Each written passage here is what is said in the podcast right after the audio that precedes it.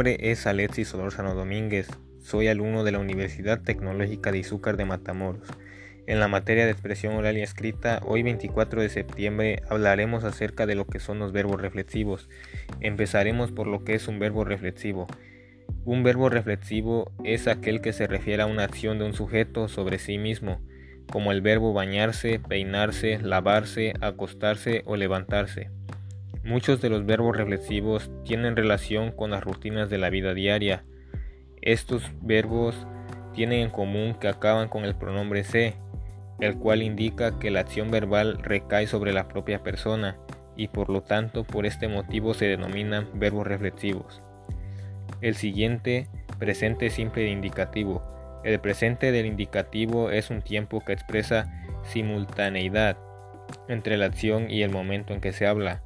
Aunque este sea el sentido fundamental del presente indicativo, también se utiliza con otras funciones que dan significado distinto a este tiempo verbal. Ejemplo, este es Manolo, cada martes juega al fútbol, juega al fútbol desde hace 5 años. El próximo domingo su equipo participa en un campeonato.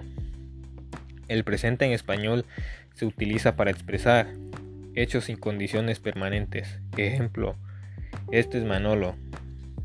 Rutinas. Ejemplo, cada martes juega al fútbol. El tiempo que lleva sucediendo una acción. Ejemplo, juega al fútbol desde hace 5 años. Acciones futuras acompañadas de una expresión temporal. Ejemplo, el próximo domingo su equipo participa en un campeonato. Los verbos reflexivos se conjugan con un pronombre reflexivo que concuerda en persona primera, segunda o tercera y número con el sujeto. El pronombre reflexivo me, te, se, nos, os, se siempre procede del verbo.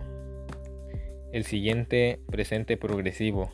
El presente progresivo en inglés es utilizado para acciones temporales que están sucediendo ahora o en el presente, donde cuya acción debe ser lo suficiente importante para poder comentarlo. También debe tener un principio y un final. La estructura del presente progresivo es una combinación de dos verbos. Uno es el verbo to be y el otro es el verbo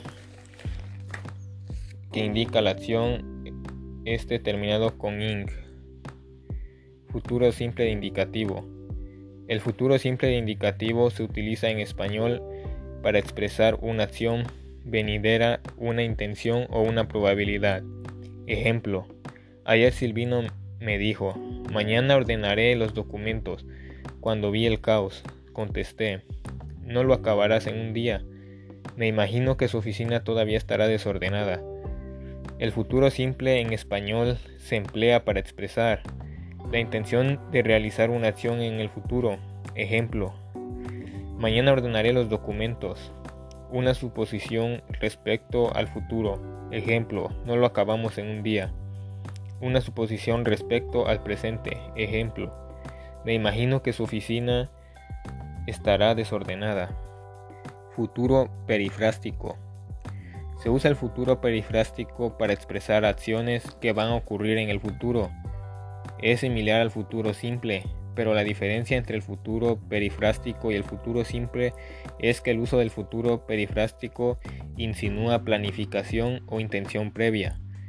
En inglés se usa el presente continuo del verbo go, mientras que en español se usa el presente simple. También es posible usar el futuro perifrástico en el pasado para referirse a una acción que iba a pasar en el futuro. El futuro perifrástico consiste en el verbo Q conjugado en el presente continuo o en el pasado continuo, más la preposición tú y el infinitivo del verbo principal. Por mi parte esto es todo y gracias por su atención.